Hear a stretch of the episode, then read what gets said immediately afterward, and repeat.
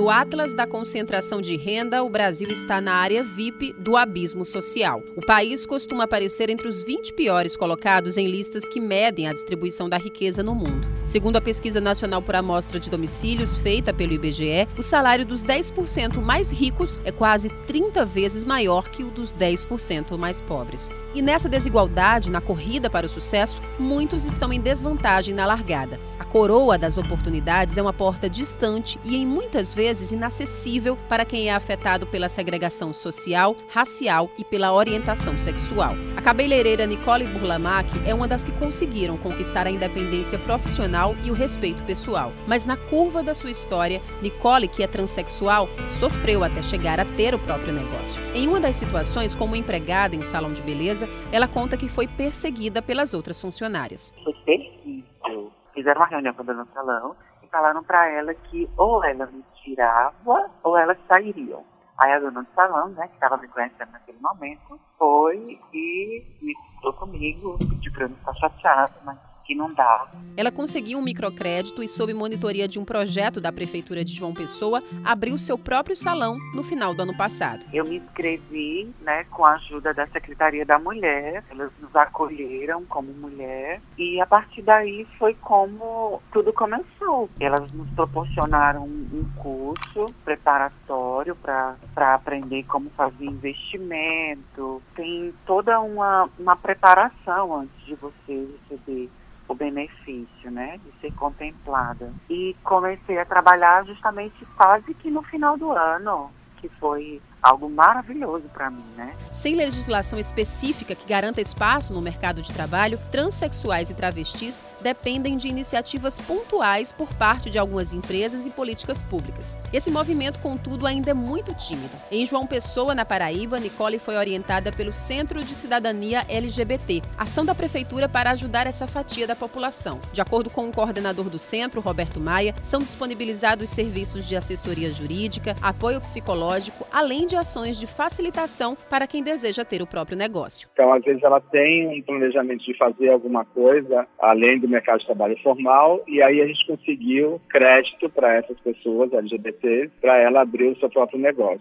Então, essa parceria já vem há, há, três anos e tem dado muito certo no sentido de essas pessoas também são pessoas empreendedoras e que às vezes têm talentos individuais e conseguem colocar isso para ter um ganho. Em João Pessoa, 50 pessoas trans já foram beneficiadas com um microcrédito de 5 a 15 mil reais para empreender. É um empréstimo orientado, ou seja, todos são capacitados e uma equipe monitora a correta aplicação desse dinheiro. É um local onde elas podem trabalhar essa questão da empregabilidade delas e tem tem a questão do, da própria autoestima, né? Começa a melhorar muito a autoestima dessas, dessas pessoas, que às vezes elas não acreditavam mais em si mesmas. Então tem uma questão também da saúde mental dessas pessoas. Porque a questão, por exemplo, da ideação suicida dentro da população LGBT ela é muito alta por conta do preconceito que essas pessoas passam, principalmente dentro das próprias famílias. O publicitário Júnior Rickson, que é homossexual, também optou por abrir o seu próprio negócio depois de anos tendo que se sustentar como freelancer. Júnior foi contemplado com o microcrédito no Empreender Paraíba e criou uma marca ecológica de vestuário e acessórios. Ele se diz satisfeito com a reviravolta profissional. Foi importante porque, como eu sou freelancer, então eu não tenho um fundo guardado, algo que eu possa investir. Então, é, eu precisei dessa linha de início para que eu pudesse dar justamente esse start e, e, justamente ter adaptado algo mais à linha que eu recebi. Então, com o valor que eu recebi, eu consegui distribuir, até porque a marca ela vende pelo Instagram e pelos pontos que eu criei. Por ser uma loja colaborativa, tenho parceria hoje com lojas e, e marcas. Então,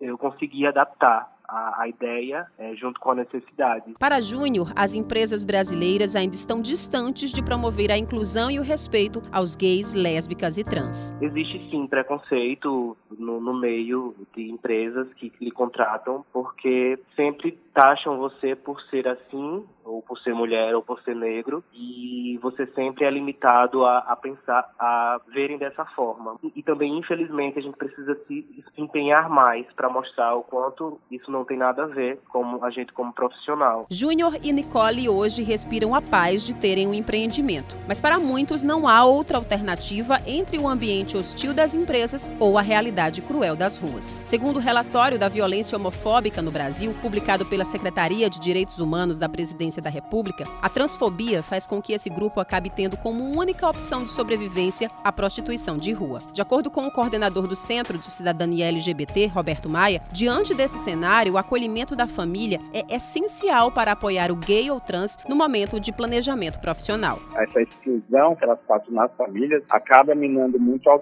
autoestima dessas pessoas. Então, elas acabam não acreditando mais nisso mesmo, por conta desse estigma, desse preconceito que vem dentro muito das próprias famílias. E uma coisa que a gente tem feito bastante é também trazer essa família para o centro da LGBT. Então, ultimamente, a gente tem feito rodas de diálogo com as famílias, a gente tem feito psicoterapia com os pais e mães de pessoas LGBT, e tem mudado muito o clima, o respeito dentro da própria família quando ela, as pessoas podem ver isso de perto, né? Nicole contou com essa ajuda de pais e irmãos e agora, em família, pretende cultivar os frutos do microcrédito. Ela vai ampliar o salão, oferecendo novos serviços à sua clientela. Está fazendo cursos, né, de unha em gel, é, design de sobrancelha, de é, aplicação de cílio, de cílio postiço, né? Então a gente está tentando fazer esse tipo de investimento para chamar mais o público e para atingir também outras, outras áreas, entendeu? Questionada sobre o que a faz feliz, Nicole não hesita em responder. A minha felicidade é em ser mulher. Eu só quero ser isso. Eu só quero ser o que o, que o meu coração diz para mim, sabe? Eu quero ser feliz. E eu hoje estou feliz porque eu consegui chegar ao que eu sempre sonhei em ser. Eu acho que a minha felicidade hoje é plena e nada mais que minha felicidade. Ressignificar o microcrédito também é enxergar nele um instrumento na luta pela igualdade e pela identidade de ser quem é. De João Pessoa, Aline Guedes. Band News FM Manaíra, em 20 minutos, tudo pode mudar.